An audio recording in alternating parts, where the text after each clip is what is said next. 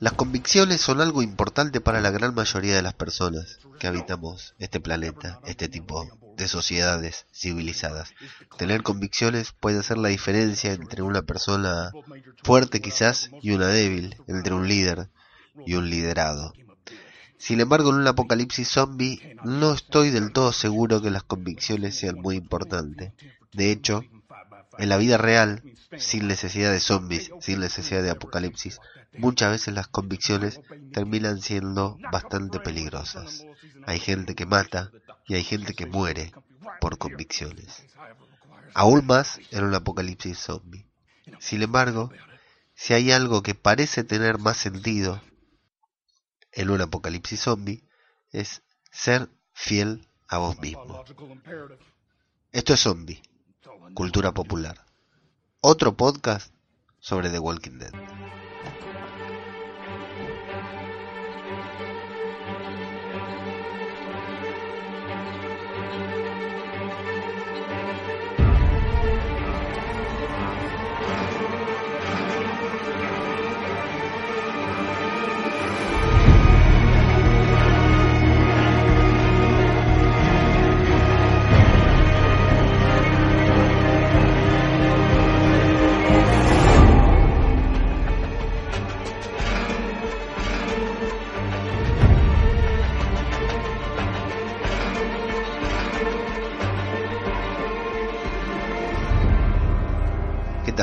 Amigos?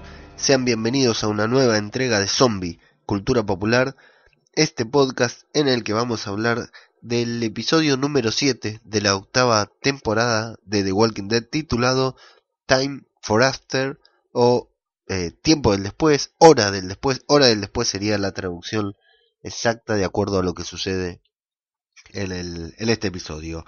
Un capítulo dispar desde donde yo lo veo, pero bueno, antes de, entrar a las valoraciones vamos a meternos bien adentro de todo lo que pasó en este episodio, que comienza igual que terminó el episodio anterior con Rick encerrado, oscuro, eh, ahí en la, la, chatarrería, ahí en los de los chatarreros, en un, en un contenedor o algo por el estilo y que bueno para suerte de él y nuestra nos enteramos vemos que, abren el portón que entra luz que Rick es encandilado y que le dejaron conservar le permitieron conservar la su dignidad está en calzoncillos en paños menores por lo menos yo pensé que estaba completamente desnudo la última vez que lo vi pero no le dejaron los calzoncillos porque se ve que no le interesaban mucho.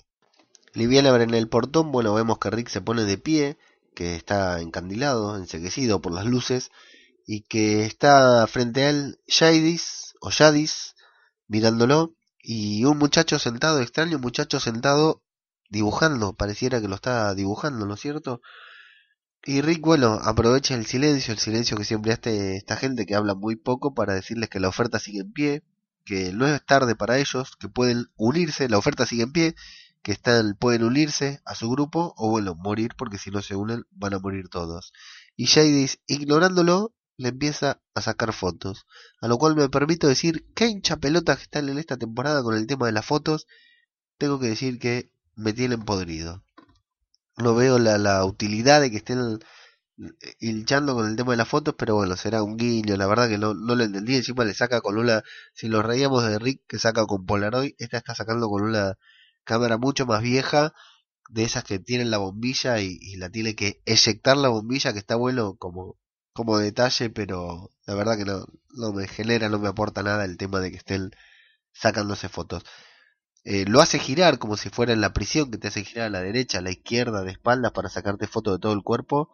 Rick se molesta, pero como que no tiene ganas de confrontar en este momento. Y le dice que para qué son las fotos y ella le dice para esculpirlo después.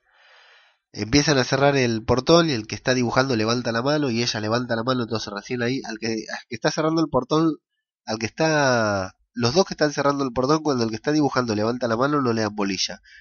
Pero cuando ella levanta la mano, sí. O sea, se hacen una cadena de levantando la mano porque ninguno habla. No pueden decir, para, no cierras todavía que me falta esta lilia del torso. Bueno, eh, parece que ese muchacho está dibujando, está haciendo un boceto de Rick para esculpirlo, dice Jadis. Después, después de que pregunta Rick, Después, dice ella, se cierra el portón y wow, qué suspenso, vienen los títulos y comienza lo realmente bueno de este episodio, que es Eugil y todo lo que hace, dice y piensa en este capítulo.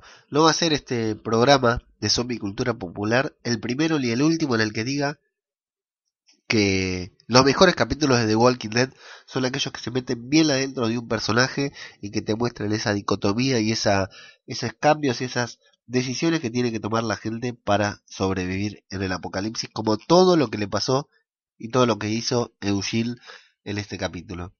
Comenzamos viendo a un Eugil nervioso, caminando en su cuarto. Si escuchan con atención, se escuchan zombies de atrás, se ve que están, tiene su cuarto mirando hacia afuera, pues se escuchan el rugir, el gemido de los zombies.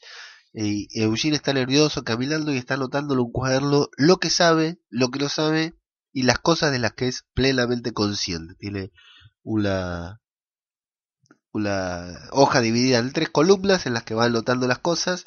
Y bueno, evidentemente está pensando en Dwight. Recordemos en el último capítulo había terminado que él descifraba por esa mancha de pintura que Dwight era el traidor. Así que decide ir a encararlo en un acto de, de valentía, podemos decir, de Eugene, lo encara, se va, se mete en el cuarto de Dwight y le habla y le dice que él sabe que es el topo, es quien está obrando en contra de los salvadores y que está trabajando junto con la alianza AHR, la llama Alejandría Hilltop Reino, aunque le había inventado otro nombre que era menos práctico para mencionar.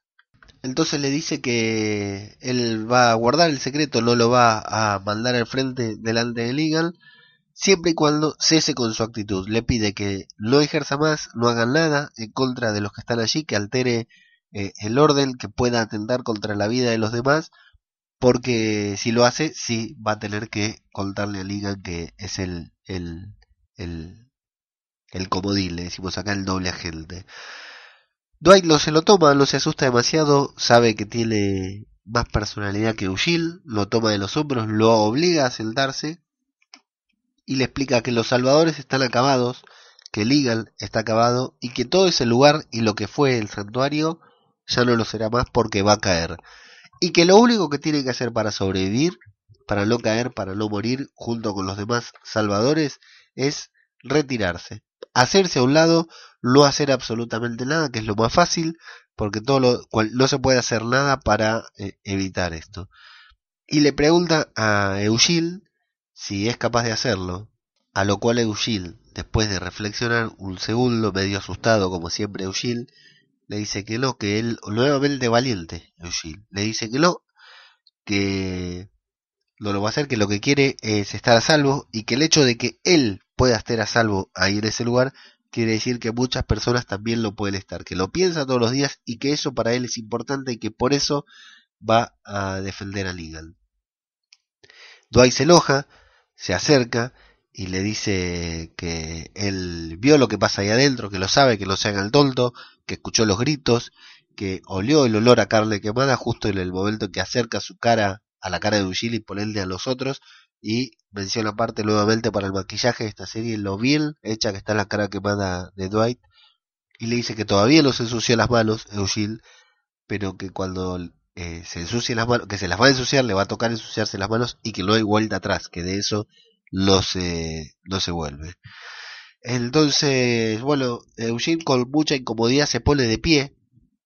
Dwight tiene todo su cuerpo sobre su sobre Eugene y está invadiendo su espacio corporal y ahí me gusta mucho la actuación de Josh McDermott, que es el actor que encara a Eugene, porque muestra toda la incomodidad, lo, lo, incómodo que se siente de querer ponerse de pie sin tener que empujarle y llevarse por delante a Dwight. Y bueno, avanza hasta la puerta y le dice que nuevamente insiste con que no lo va a mandar al frente siempre y cuando él no diga nada sobre lo que va, mientras él deje de actuar en contra de los intereses de, de los salvadores. Así que cierra la puerta, Eugene se va, baja las escaleras, va al portón que están tapiando eh, la salvadora esta rubia del tatuaje en el cuello junto con un salvador extra. Están haciendo, trabando ahí las puertas para que no entren los zombies que están en, el, en la parte de afuera. Y se queda mirando la rubia del portón a lo que Eugene le dice, bueno, ¿qué es lo que pensás? Y le dice, esto va a soportar dos días, tres como máximo y nada más. Así que bueno, seguimos con Eugene caminando por un pasillo preocupado y una voz que lo llama, que es el doctor Carlson, ex doctor Carlson 2.0 tenemos que llamarlo, es el doctor de Hilltop, el doctor de Maggie, que ahora está tratando a Gabriel, y nos alteramos que sí, tal como habían vaticinado en algunos podcasts, lo del este, Gabriel está enfermo realmente, tiene fiebre y está siendo víctima de múltiples infecciones, seguramente por haberse disfrazado, por haber usado el truco de las tripas, como dijo Legal. O sea que sí, tal como dijo Gabriel, pero nadie se, tomó una infección por esto. Nadie se agarró la infección haciendo esto y bueno, Gabriel fue el primer pelotudo en agarrarse una infección por disfrazarse de zombie. Así que tiene múltiples infecciones y que el doctor dice no tenemos antibióticos y acá es solo cuestión que falle un órgano para que eh, Gabriel se muera. Entonces Eugene en cierta forma lo que le dice es que se joda, que ojalá lo hubiera ayudado a, a participar en esa en esa encerrona que le hicieron y que los dejaron a todos aislados ahí rodeados de zombies y que ojalá también tuviera caramelos pero que bueno no todos siempre obtienen lo que quieren a lo cual eh, Carlson le dice, bueno, pero vos crees que es la culpa de Gabriel, claro que sí, participó, él participó, no fue su idea, pero participó, entonces que se joda. Y Carlson le pide que se quede con él porque va a buscar a, al supermercado, va a buscar hierbas para tratarlo con medicinas orientales.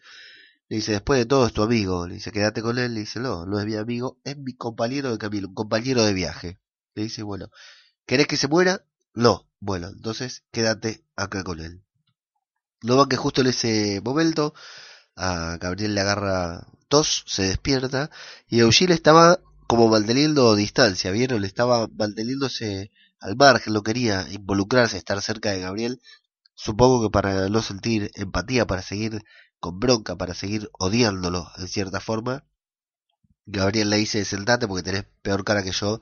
Y Eugene le dice, bueno, eso no me hace gracia porque tu cara es espaldosa y se está destruido. Intenta tomar agua, Eugene no lo quiere ayudar hasta que finalmente no le queda otra y lo ayuda porque Eugene siente empatía aunque parezca que no todavía por los seres humanos. dice, bueno, me vas a ayudar a, rescatar al doctor Carlson. Le dice, y Eugene le responde que bueno, que es bastante difícil eso porque eh, estando rodeados de zombies, como diciéndole vos rodeaste y ayudaste a que todo esto esté rodeado de zombies, no hay forma de que salgamos, a menos que usemos ese truco tu ineficiente truco el que te trajo hasta acá en estas situaciones. Y le vuelve a especificar, ahí me gusta porque Eugene le dice, quizás te olvidaste que soy yo, Eugene, que soy cobarde, que no me arriesgo, que solo me cuido a mí mismo, así que, y que me, me aferro a mis ideales, a mis principios, que no uso armas ni ayuda de nadie. A lo cual Gabriel le habla de hacer lo correcto, de que hay que hacer lo correcto, y Eugene con mucha razón le dice, bueno, pero lo correcto para algunos es incorrecto para otros eh, y aparte eh, son cosas muy malas para los otros. Y Gabriel, hombre de fe, le habla del plan divino, de que todos tenemos un plan, de que no es difícil saber qué es lo correcto porque uno lo siente en el corazón, como si Dios te estuviera guiando. Eugene no está de acuerdo con esa eh, con eso que habla Gabriel sobre el plan divino porque le dice es absurdo, le dice eso no existe. Y Gabriel con mucha razón le dice, bueno, vos sos un hombre de ciencia y antes de que todo esto empiece, jamás hubieras creído que los muertos podían levantarse de sus tumbas. Le toma la mano, se la aferra con fuerza, se la acerca hacia él. A Eugene le vemos la cara conmovido por tener el contacto físico con Gabriel porque le acerca la mano y le, con todo esto que le dijo, con todo esto que prácticamente lo estaba convenciendo, le dice, vas a saber qué hacer y lo vas a hacer. En algún momento vas a saber qué hacer, le dice a Eugene, y justamente vas a hacer eso. Y justo Eugene se queda mirando la mancha de pintura con la que descubrió que Dwight era el traidor. Luego los muestran la mirada de un francotirador que está supervisando la, con la mira telescópica de su rifle, está supervisando el acceso, que está lleno de zombies, vemos, volvemos a confirmar lo que está lleno de zombies. ¿Y quién es el francotirador, ese famoso francotirador que está custodiando? Morgan. Paren un poco, no entiendo nada. ¿Cómo carajos y cuándo Morgan llegó ahí? no lo sabemos, no tenemos idea. Ahí está Morgan, parece que es el encargado de todos esos francotiradores. No tiene absolutamente ningún sentido que Morgan esté ahí, pero ahí está. Y le avisan que se acerca un camión en el que viene el Daryl, Rosita y Billol acerca y Tara. Volvemos con el señor Eugene Porter, quien les visita, recibe la visita de una de las esposas de Legal, trae, viene con un vino en la mano, pero no viene para beber, viene para retirar un radiograbador que dejó para reparar, que le dejó Eugene para reparar, y no sé cómo será en otros lugares del mundo, aquí en Argentina siempre pasa lo mismo, te dicen una semana y tardan el doble. Lo mismo le pasa a Eugene, lo arregla, él lo tiene reparado el radiograbador y la chica le dice, bueno, pero era el trato que teníamos y Eugene se sorprende porque a la chica lo único que le importa en medio de toda esta crisis es el radiograbador. Lo cual lo pone a Eugene en otra perspectiva, en una perspectiva que lo había tomado y le dice, bueno, estamos con la soga al cuello, cada vez aprieta más y estamos atrapados acá adentro no sé si vamos a poder salir. A lo que ella le dice, yo ya estaba atrapada. Lo único que me importa es mi radiograbador porque esa chica ya era una prisionera y ninguna situación puede ser peor que la que ya está viviendo. Algo que Eugene lo tuvo en perspectiva. Bueno, evidentemente el contrato, como no hay era darle esa botella de vino y la chica se va, pero Eugene le pide por favor que se quede, que le deje la botella, que la necesita. A lo cual ella le pregunta si está preparando combustible o qué. Y Eugene confiesa que está bebiendo, que está bebiendo una taza todas las noches para poder dormir, que se acostumbró y se convirtió el adicto a, tomar una taza de vino todas las noches porque si no no puede dormir. Y la esposa de Ligan vuelve, se estaba yendo, vuelve y le dice que lo comprende, porque ella tampoco puede dormir. Y que entiende, que se da cuenta porque ¿Por qué lo puede dormir Eugene? Porque Eugene ayuda a Legal y eso le pesa en la conciencia. Que ellas, las chicas, intentaron detenerlo, le pidieron ayuda a él, a Eugene, Eugene se negó y que ahora tiene que convivir con ellos. Por lo cual eh, entienden que esa es la razón por la que Eugene lo puede dormir y le da el vino y le dice, bueno, espero que te ayude a dormir, a mí no me ayuda en nada. Estos afuera, estos cuatro chicos que tienen Daryl, Rosita, Millon, Tara, a los que después se suma Morgan, están debatiendo sobre qué hacer, si hacerlo o no hacerlo, su plan, suponiendo que tienen un plan. Rosita vemos que duda, que no quiere, no, no tiene ganas de, de hacerlo. Rosita no tiene ganas de, de intervenir en el plan. Eh, quiere esperar, quiere esperar porque el plan está saliendo bien. Millón tiene sus dudas. Rosita pone en juego a los trabajadores, a lo cual habla de los trabajadores, de que lo que hagan ellos va a afectar a los trabajadores y él dice que están en la otra punta, que deberían poder lograrlo y que después de esto realmente no les queda otra opción que rendirse. Morgan le dice que él y los francotiradores estarán eh, trabajarán con ellos disparando, devolviendo el fuego en caso de que los ataquen, de que está de acuerdo Morgan porque realmente quiere que esto se termine, quieren que mueran todos, cuando Rosita sigue eh, esgrimiendo sus razones para no hacerlo, para dejar que el plan continúe, Tara le dice que bueno, que estuvieron a punto de perder todo, que si el camión con la gorda de la semana pasada salía y liberaba el santuario, todo salía mal y que esto puede salir mal en cualquier momento, puede haber otra cosa que ellos lo sepan y que por eso tienen que precipitar el final y terminar con todo rápido. Daryl habla de que si pasa algo, si ellos no se rinden, ahora ya no tienen los números porque con la gente del reino que murió, porque ya no lo tienen, no cuentan con el reino, no tienen los números para enfrentar a los de Ligan. Y a mí me gusta, no me gusta, pero Morgan cuando dicen que la gente del reino ya no está, que murieron todos, Lee se preocupa, no hace ni una cara. Ahí hay un error, no del personaje, sino de por lo menos que se hubiera sorprendido, por lo menos que hubiera preguntado y eso le hubiera puesto loco, algo por el estilo, pero no, a Morgan parece no le preocupa a la gente del reino. Y entonces cuando hablan de que a la gente no le, que ya no tienen el número, Rosita dice que para eso fue Rick a buscar a la gente de la chatarra. Y bueno, el debate que todos tenemos de por qué siguen confiando en esta gente que ya los traicionó, que ya los disparó. Y Rosita dice que ella no confía en ellos, pero que sí confía y cree en Rick Grimes. Una de las cosas que más me gustó. Así que Rosita renuncia al plan, dice que no quiere participar, se va. Morgan le dice que tienen unos autos ahí preparados para irse, que se vaya con uno de esos. Y le pregunta a Millón, ¿vos te vas a quedar? Y Millón le dice que ella empezó esto, la rebelión contra los salvadores. En realidad la empezó Millón, que fue la única, o una de las únicas, junto con Daryl, que nunca se, se sublevó, nunca se dejó intimidar por los salvadores y siempre quiso enfrentarse. Dice, yo empecé esto, así que tengo que estar. Y Rosita le dice, está bien, te entiendo, pensás que es más fácil quedarse esperando que movilizarte y hacer algo en contra del plan acá, que es más fácil quedarse esperando a que el plan funcione a, hacer lo contrario. Y Rosita le dice que no es así, que a veces hay que esperar, es difícil, pero que a veces hay que esperar, y que ojalá no hubiera tenido que ver a Sasha como zombie saliendo del ataúd para comprender que eso era así. Porque claro, Rosita ya estuvo en esta posición, ya estuvo intentando tomar venganza por su cuenta, precipitar el final por su cuenta, y todo terminó con Sasha muerta en un ataúd, así que eso termina de convencer a Rosita y Rosita se retira de la escena. Muy bien Rosita, felicitaciones desde acá.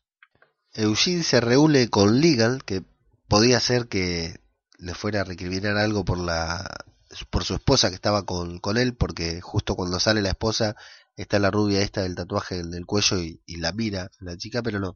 Muy linda la, la como siempre, ¿no? Liga le está de espalda con el váter, una toma imponente. Con toda su personalidad, con toda su carisma, lo hace pasar con un gesto de la mano. Le dice que va a morir mucha gente, que él no, que Ligan no va a morir, porque está súper preparado, es mejor que todos y no muere en esas situaciones pero que sí que va a morir mucha gente y que no se puede dar el lujo de ver morir a gente que no quiere que la gente se muera, de ver gente muriendo a balazos, de ver gente comida por personas, de ver gente resucitando y comiéndose a su vez a otras personas y que no quiere que lo coman a él, a Eugene, lo cual Eugene las caras de circunstancias son buenísimas porque se va asustando con todo lo que Negan le dice. Pero hace un alto para eh, felicitarlo para levantarle el ego a Eugene, le dice que el órgano esponjoso que tiene entre los ojos y el cabello que tiene lo hacen fuerte, lo hacen ser una persona fuerte. Y le va a dar la mano a Eugene, pero Eugene se piensa que le tiene que dar un beso y está a punto de besarle la mano, a lo cual saca la mano Ligan y le dice, Eugene, te estaba dando la mano, pelotudo. Y le da la mano, lo hace poner de pie, estrecha la mano y le dice, entiendo la confusión, esto no es algo que haga mucho. Eh, un, este, un, apretón de manos significa respeto mutuo y no mucha gente obtiene respeto de parte mía. Esto era pura motivación para darle a Eugene el empuje que le faltaba para que resuelva el problema. Y eso es lo que le pasa a Eugene, reparando el radiograbador de la esposa de Ligan, se queda mirando un parlantito y evidentemente tiene una idea, para lo cual necesita bajar a una especie de almacén o un sótano en donde tienen guardadas muchas cosas y lo que está buscando Eugene es el ataúd, esa heladera gigante de la que salió Sasha convertida en zombie. Le cuesta a Eugene porque recuerda la imagen de Sasha, la ve, la recuerdan, nos la recuerdan por si alguno de los otros no se acordaba de esa escena.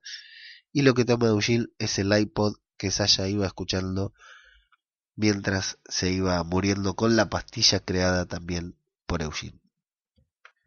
Volvemos con la banda que tiene un plan, un plan peor que cualquier plan de los que puede preparar Rick. Morgan le avisa a Daryl que detenga el camión ahí porque si no va a traer a los caminantes y van a salir del portón. ¿Cuál es la idea? Ya la habían dicho. Estrellar el camión en el portón del santuario donde nos mostraron que estaban poniendo una madera nada más atravesada y que iba a durar uno o dos días. No, va a durar bastante menos que eso.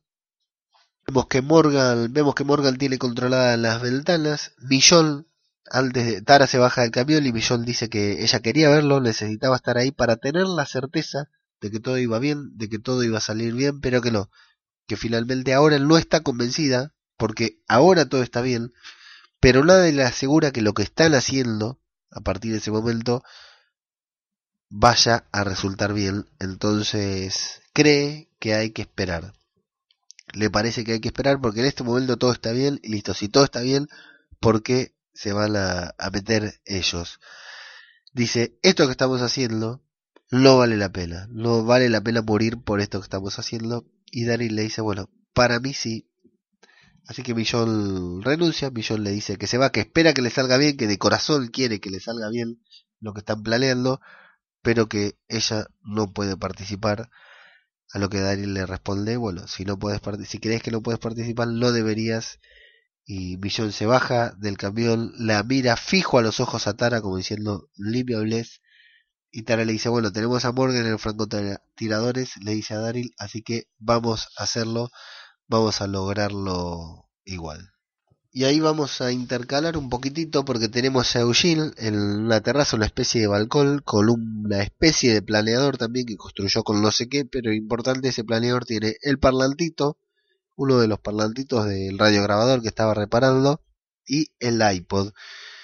Lo vemos con un grabador, con un, la grabadora esa de voz, con un micrófono que está hablando, haciendo una especie de bitácora de diario, en el que cuenta su plan, que su plan es impulsar el... Bueno, lo habla todo con un lenguaje técnico muy bueno, dice que va a adjuntar dibujos, esquemas, qué sé yo. Y bueno, el plan de Eugene es eh, conducir ese avión, el, el, planeador que lo maneja por control remoto, con música sonando para que los caminantes, lo mismo que van a hacer con la gorda, pero con el planeador, para que los caminantes escuchen la música, empiecen a seguir el planeador y se alejen desde ahí, según dice Eugene, con una redirección permanente. Tiene la esperanza de que la redirección, el nuevo rumbo que elijan los zombies sea permanente. Y los van cortando entre todo lo que está haciendo Eugene con Tara avanzando agazapada, llegando muy cerca de los zombies.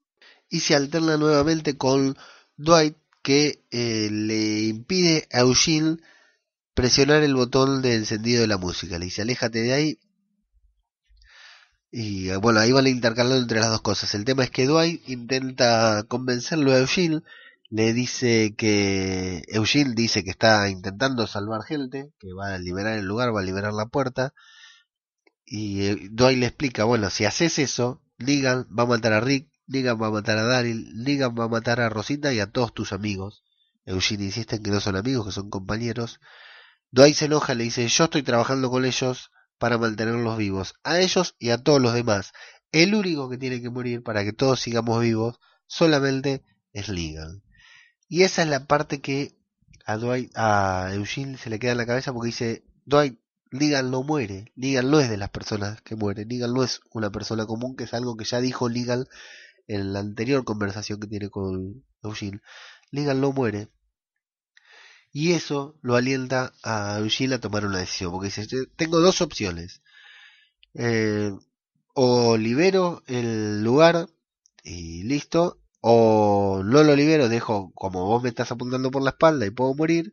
Claro, porque cuando Eugene le dice, Ligan no muere, pero vos sí, Eugene, sí, yo sí, yo, yo muero, es cierto, nunca dije lo contrario, pero tengo dos opciones. O sigo adelante con mi plan, libero el, lugar y me gano la confianza de Ligan, o no hago nada y Legal me ejecuta porque va a creer que yo soy no lo quise ayudar, que soy traidor.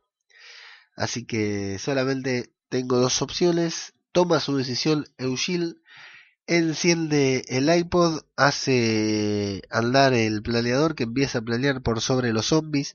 Dwight intenta convencerlo apretando el, el, el acero de la pistola sobre la cabeza de Eugene, pero no lo logra. Eugene sigue igual.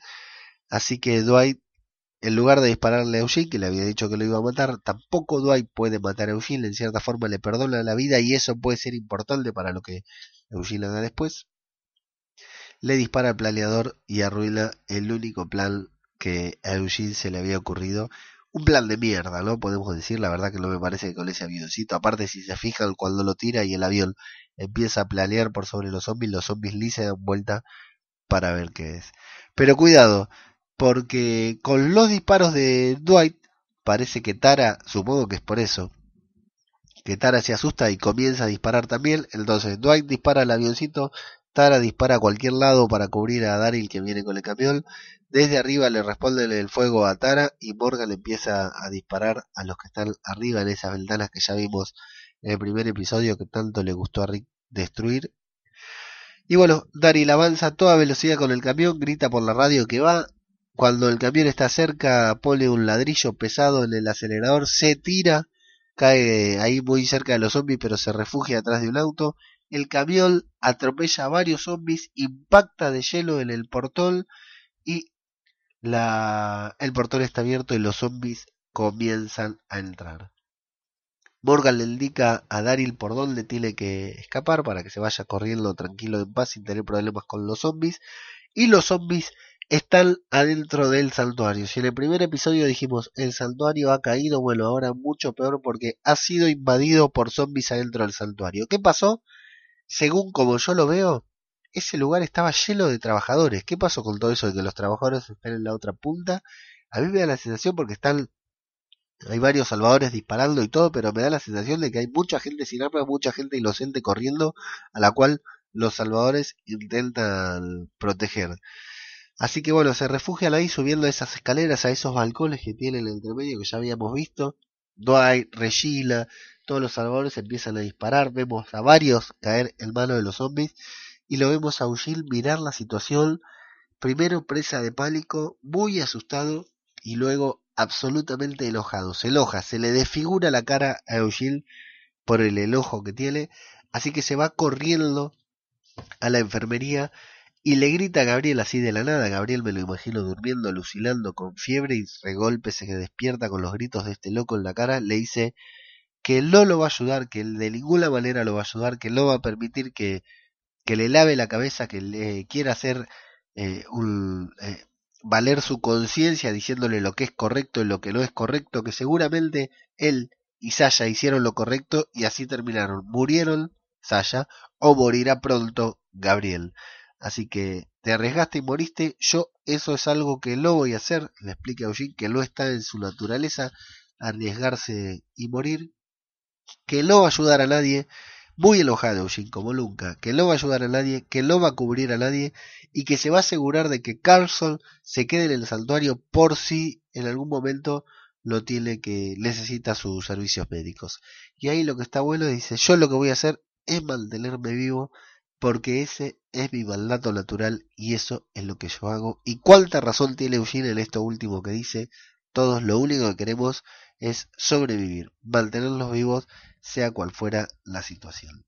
En el santuario vemos que se va haciendo como una, en las escaleras se van apelotonando los zombies que llega a un punto, da la sensación de que va a haber tantos, o sea, todos están queriendo subir, pero hay una propia barrera de zombies ya muertos que los mataron los salvadores a balazos. Pero bueno, nos vamos a la reunión que tiene Legal con Eugene y lo que vemos es que Ligan le dice de la nada, o yo me lo perdí, o no está explicado, Ligan le dice, bueno, pero eso va a consumir muchas balas. Y le pregunta si será capaz después de reponer todas esas balas. Le pregunta a Eugene si Eugene va a poder fabricar todas las balas que van a gastar en liberarse de los zombies. Eugene le dice que sí, que lo único que tiene que hacer es ponerlo a cargo de las máquinas o poner las máquinas a cargo de él. Una cosa así dice Eugene y, Ligan por las dudas, como si quisiera estar seguro, le dice, bueno, pero te das cuenta que si nosotros salimos de esta, a Rick lo voy a meter en una peor, lo voy a hacer mierda. Y Eugene le dice que sí, que se da cuenta, que lo entiende claramente y lo acepta. A lo cual Ligan lo empieza a alabar, le dice, bueno, ¿qué se siente ser el, el segundo hombre más importante de acá? ¿Cómo se siente salvar vidas? Le pregunta Eugene, que le pregunta Ligan a Eugene, que es algo que Eugene le había dicho a Dwight antes. Nosotros salvamos vidas. Es muy interesante toda esta parte, si, si observan, si prestan atención, si, si nos reparamos en los diálogos, porque todo lo que va sucediendo está encadenado, digamos. Todo lo que dicen en un momento tiene un espejo en otro momento del episodio. todas esas partes de los diálogos, de, de lo correcto, lo incorrecto, de la moral, de la fe, de la fidelidad con los amigos, de esto que dijimos ahora de, salvar vidas, o sea, todo tiene un reflejo en, una conversación anterior y es, es la verdad que, muy interesante. Para terminar esa frase, bueno, Eugene le dice que tiene algo más, algo más para ofrecerle algo muy importante y Ligan eh, se sorprende y dice, uy, Eugene, la verdad que son magníficos, sí, sí, lo soy, le dice. Entran los salvadores, entra Regina, vemos a Ligan molesto porque lo interrumpe porque estaba muy atento a lo que Eugene le tenía que decir y cuenta que bueno, que tienen las escaleras, que ganaron, los salvadores ganaron las escaleras, pero que los muertos están todos en la planta baja, la tienen dominada, no pueden bajar. A lo cual digan, bueno, tranquilos porque Eugene ya tiene un plan. La verdad que no queda claro cuál es el plan. ¿Cuál es el plan? Cagarlos a tiros, para eso no hace falta ser Eugene, digamos. Pero bueno, parece que algo por el estilo es el plan. Dice, tranquilos porque Eugene tiene un plan. Así que estamos cubiertos, estamos salvados. Y encima nos dice que tiene algo todavía más importante para nosotros. Pero ¿qué pasó? Junto con Regina entró Dwight a la habitación. Y Dwight lo mira, dice, ah, sí, tiene algo importante, lo mira. Se pone nervioso Dwight, baja la cabeza pero más nervioso se pone Eugene. Que lo quiere, no puede, no se anima, no lo sabemos. No tiene el coraje, decide no hacerlo, no mandar al frente a Dwight, queda como un pelotudo él porque dice que lo que va a hacer es arreglar el intercomunicador y que eso cambiará su situación dramáticamente, a lo cual Ligan se desilusiona y Eugene le pide perdón porque se entusiasma mucho con esas cosas y se va del cuarto muy nervioso Eugene tan nervioso que luego lo vemos en su propia habitación, agarrándose la cabeza, sufriendo desesperado. Realmente la conciencia de Eugene está siendo afectada, está sufriendo porque tiene una ambivalencia, tiene dos sentimientos sobre una misma cosa y no sabe qué es lo que quiere. Toma el vino, bebe una taza, toma el vino, bebe mucho más, lo vemos vomitar el mismo vino que estaba tomando, está desesperado. Eugene lo vemos agarrarse la cabeza y estar completamente abatido, con nada de la convicción que le pudimos ver en otro momento de este mismo capítulo de Eugene, es un mar de dudas y no sabe qué demonios es lo que tiene que hacer. Es muy, muy, muy interesante todo el camino de Eugene, es muy interesante todo el, camino recorrido, no solo en este capítulo, no solo todo lo que hizo, todo lo que dijo, todo lo que pensó, todo lo que nos mostró y todo lo que no dijo en este capítulo de Eugene, sino desde el momento que apareció o mejor desde el momento que se confesó que no era un científico y que no tenía la cura del virus, Eugil es muy interesante el recorrido que está teniendo porque es completamente diferente al de todos los demás protagonistas de The Walking Dead. Acá yo cuando nos muestran a este Eugene tan confundido y todo y la escena se va a negro, tuve mucho miedo porque pensé que ese era el final del capítulo. Pensé que ese iba a ser el cliffhanger que nos iban a dejar. Lo que nunca me imaginé que el final del capítulo iba a ser muchísimo peor.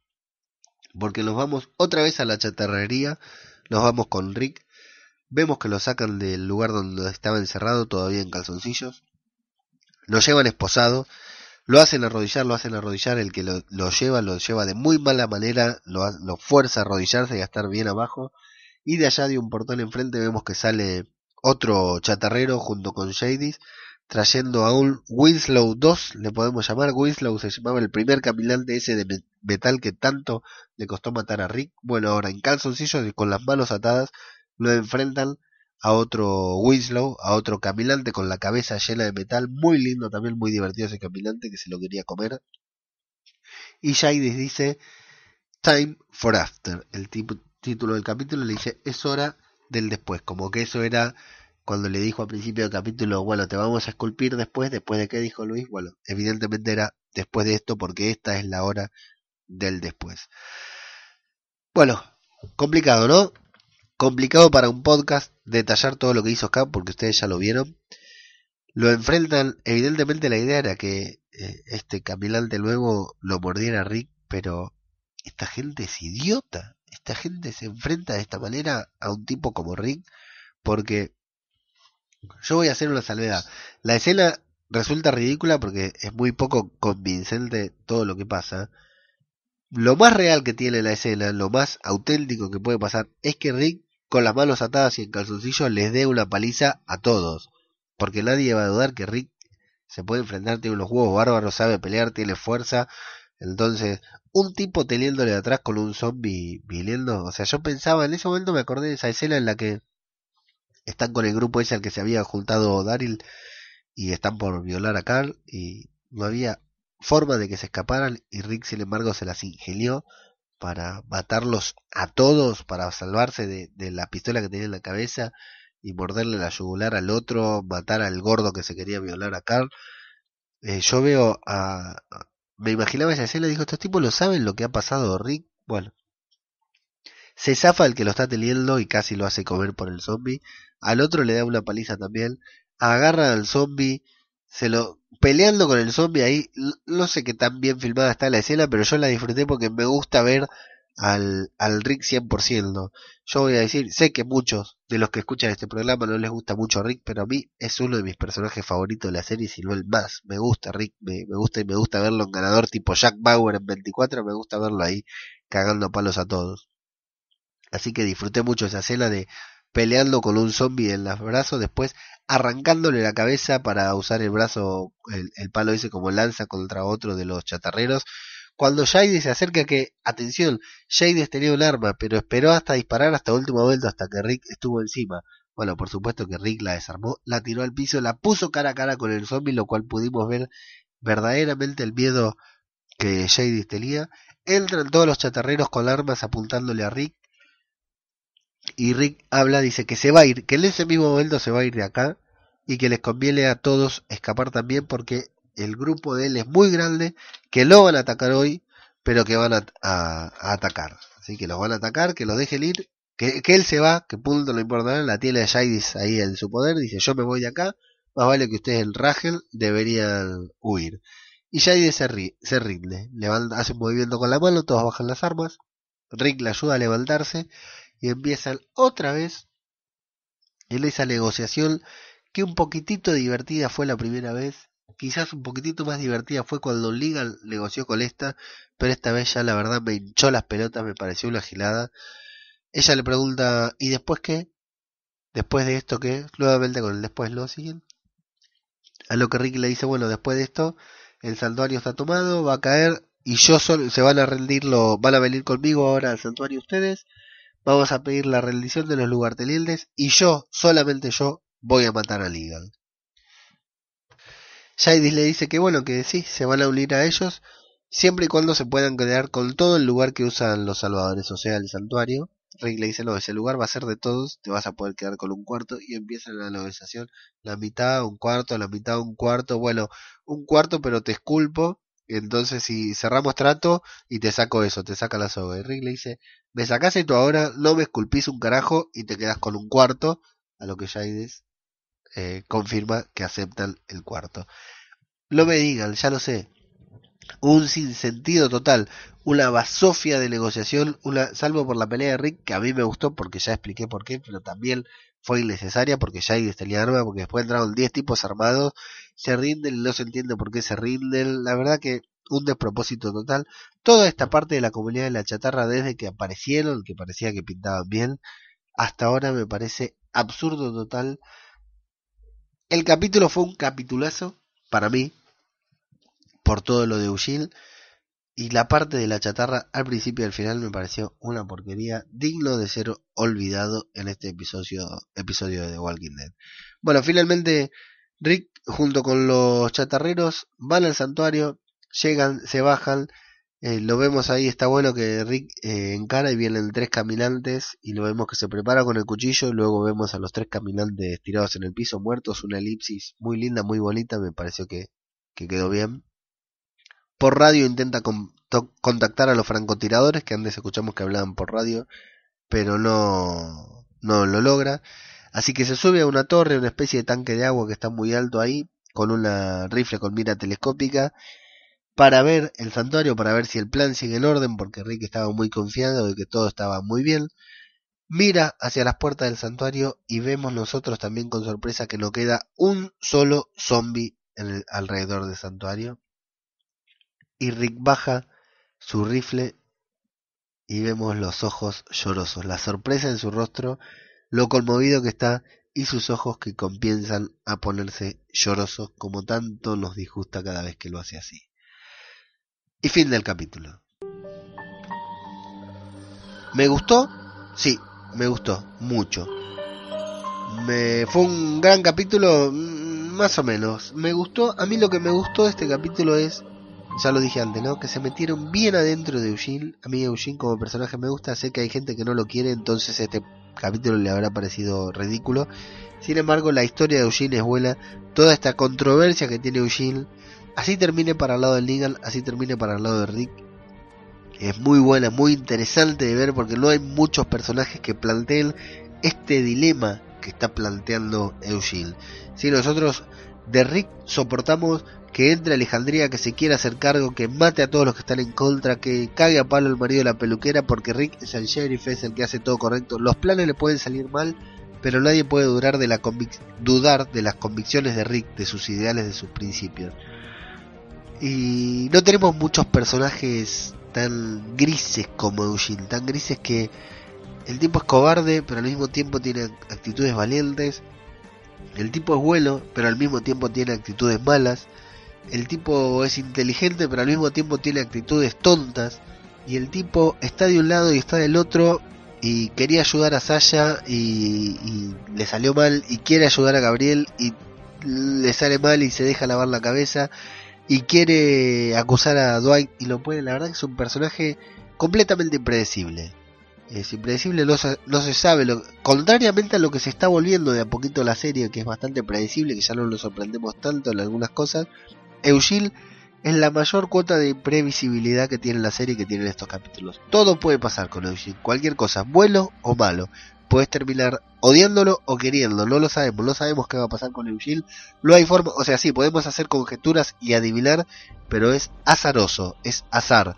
No hay forma de que nadie sepa y pueda determinar qué es lo que va a hacer Eugene, porque así traicione a Rick nuevamente, o así traicione a Legal porque no le queda otra, o por convicción, eh, sigue siendo una sorpresa. Sea, pase como pase, es muy probable que sea una sorpresa. Así que buen capítulo, más que aceptable para mi gusto, mucho mejor que el de la semana pasada. Y ahora solamente nos queda esperar al mid-season, al capítulo 8, que nos va a dejar con los pelos de punta por el suspenso. Eh, imagino, estoy seguro que este capítulo tiene va a tener opiniones muy encontradas. Hay gente que lo va a adorar, hay gente que va a estar en entre medio, que no le va a parecer ni sí ni no, y hay gente que le va a parecer una auténtica basura. Para mí la peor basura que tiene este capítulo es la gente esta de la basura. Pero no, como no me quiero quedar con la verdad, Invitamos nuevamente a un oyente, una persona que escucha el programa, a que participe y nos cuente qué fue lo que pareció, a ver si más o menos, más o menos, todos pensando lo mismo.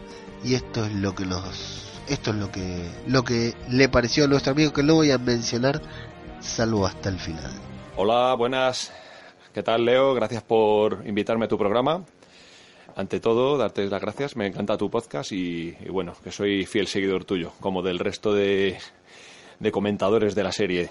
Y nada, me presento, soy Raúl de Rock and Roll Radio, vuestra radio de rock. Gracias por anunciarme por aquí. Y nada, voy al lío. Te comento, el episodio me ha gustado bastante. Se nota que ya nos acercamos a, a la mitad de la serie, al, al 8 y, el descanso que hacen por Navidades. Y nada, pues, pues te comento un poquito. Me ha parecido muy bien. Un, episodio muy, muy de Eugene, ¿no? Eh, como protagonista. Y, nada, pues viéndole el dilema que tiene en la cabeza el hombre, que, que por mucho que diga que es fiel, fiel, fiel a Negan, no ha tenido luego los huevos suficientes para delatar a Dwight cuando lo he tenido delante. Y le pega la botella, ¿no? Luego se ve que está el tío tan nervioso, tan acojonado, que no sabe ni qué hacer, alcoholizado, aunque parece que sí que se decanta por Negan. O sea, a ver qué pasa. Yo creo que en el siguiente ya le va a delatar. No creo que aguante mucho más.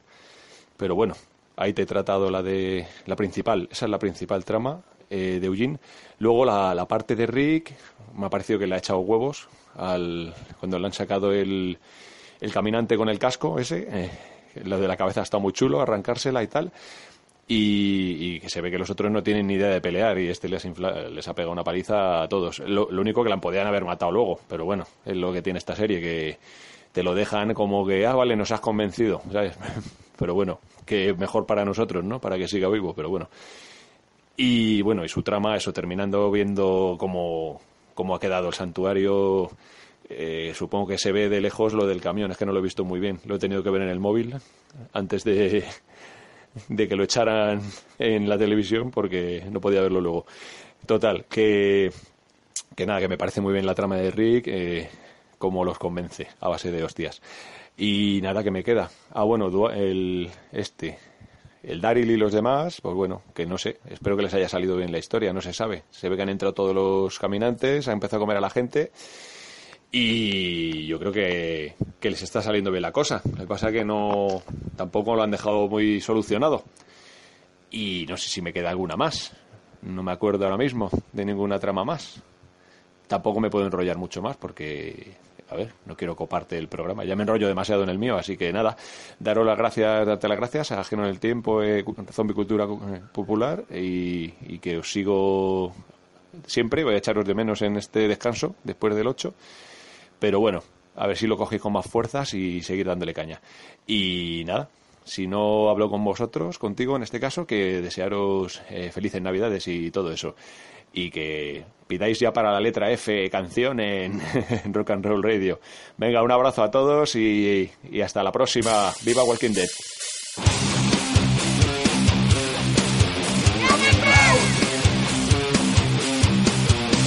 Muy bien, muy bien.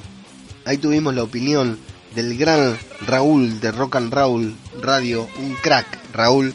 Eh, se, tuvo que ver el capítulo de apurada porque se estaba yendo a un concierto para poder participar. Un placer escuchar tu voz, Raúl, acá. Mil gracias, mil gracias por la, la, la colaboración, la participación en el podcast. De 10 tu comentario. Y pobre, lo metieron brete porque le pedí la participación, no se la quiso perder.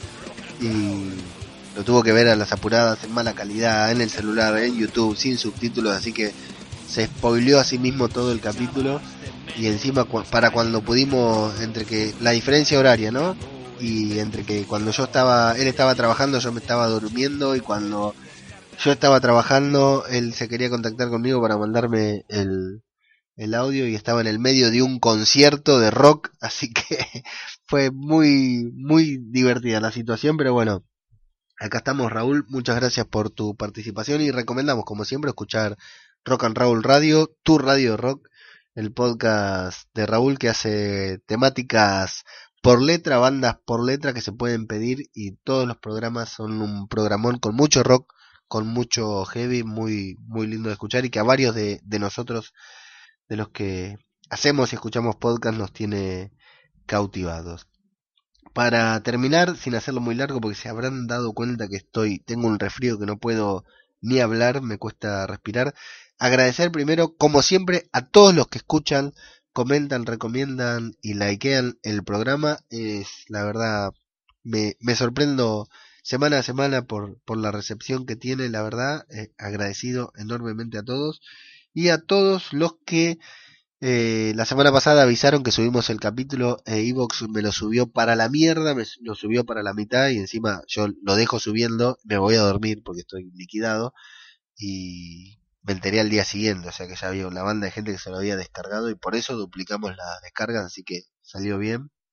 A Tony Migales, a, bueno, Rock and Roll, Lady Maiden, Marta, Nieto de las Gunes, muchas personas que se nos avisaron por distintos medios del problema del audio a Silvia, Silvia Gulli, que también participó como comentarista invitada en el programa anterior, que me avisó enseguida el problema, pero bueno, cuando todos ustedes me avisaban yo estaba durmiendo, así que me enteré al día siguiente.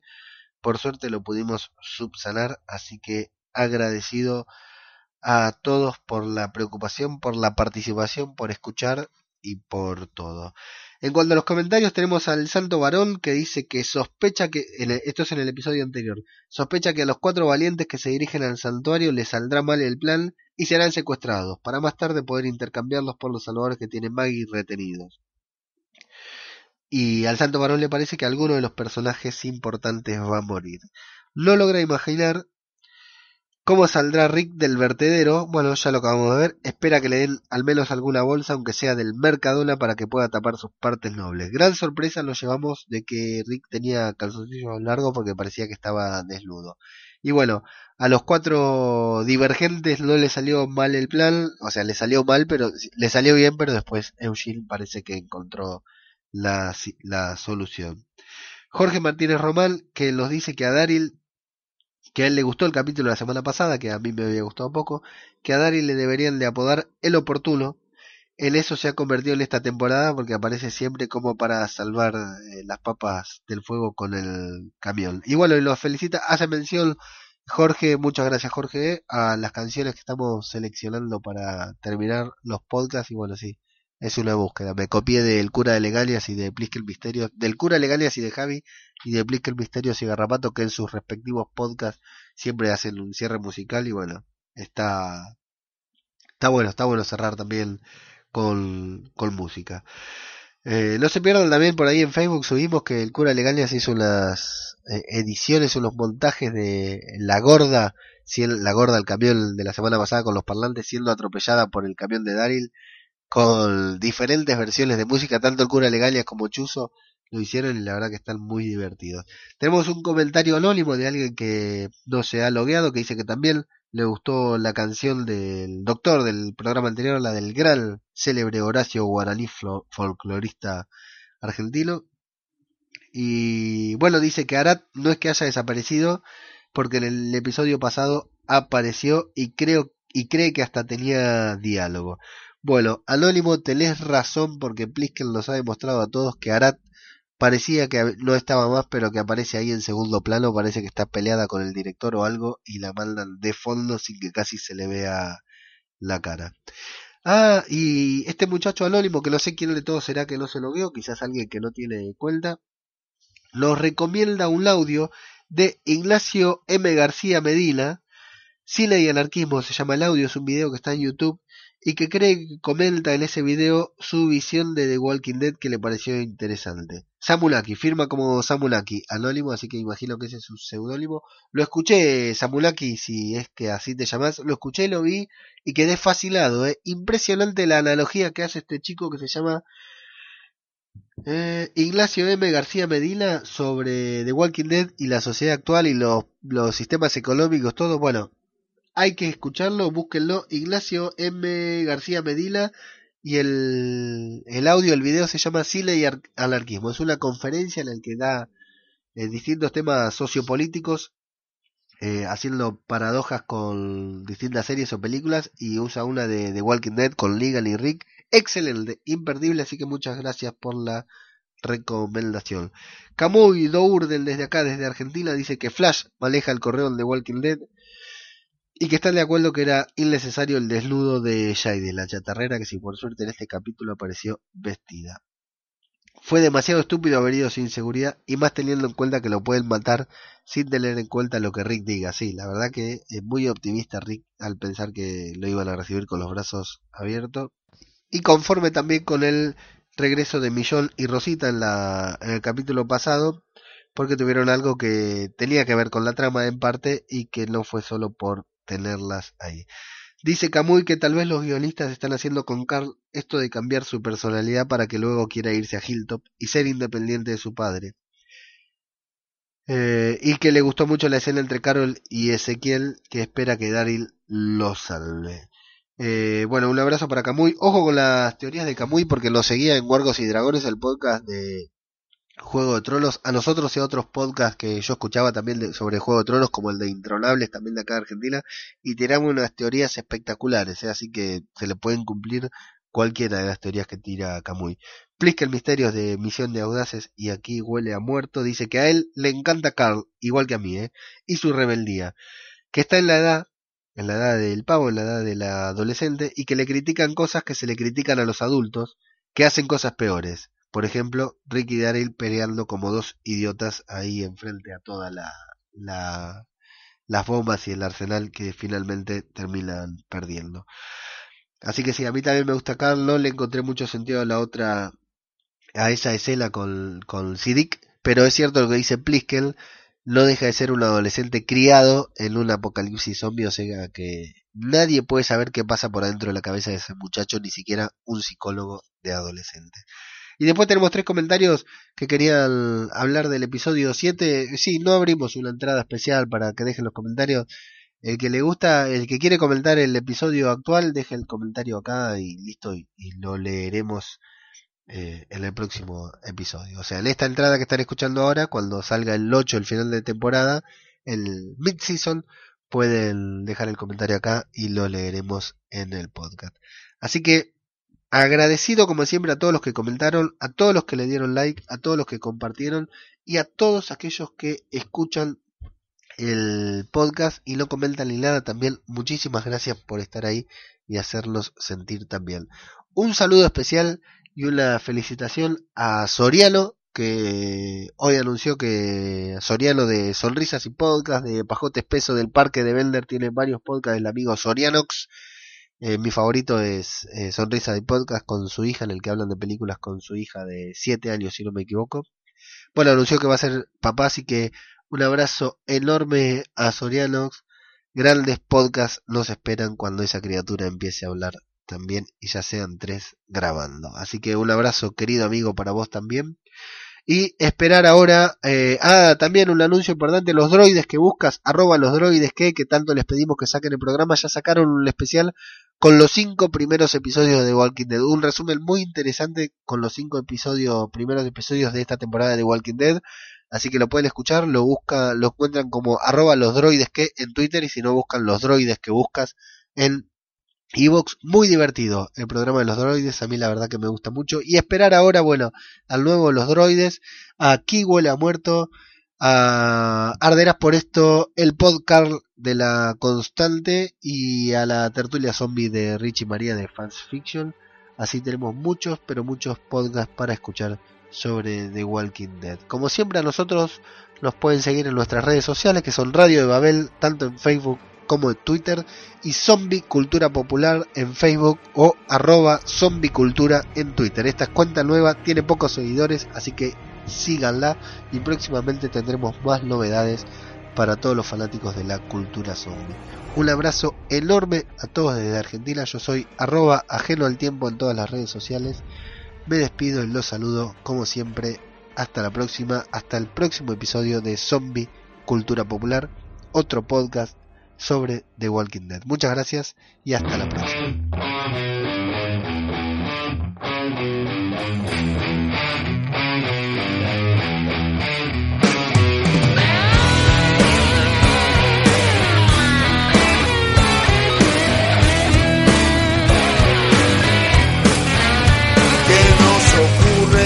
Después de tanto tiempo?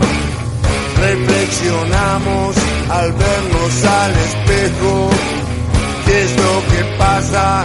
Me estoy viniendo viejo. No sé de qué pensar si ya no sé qué es lo que pienso. Yo soy un hombre bueno, lo que pasa es que me estoy viniendo viejo. Trataré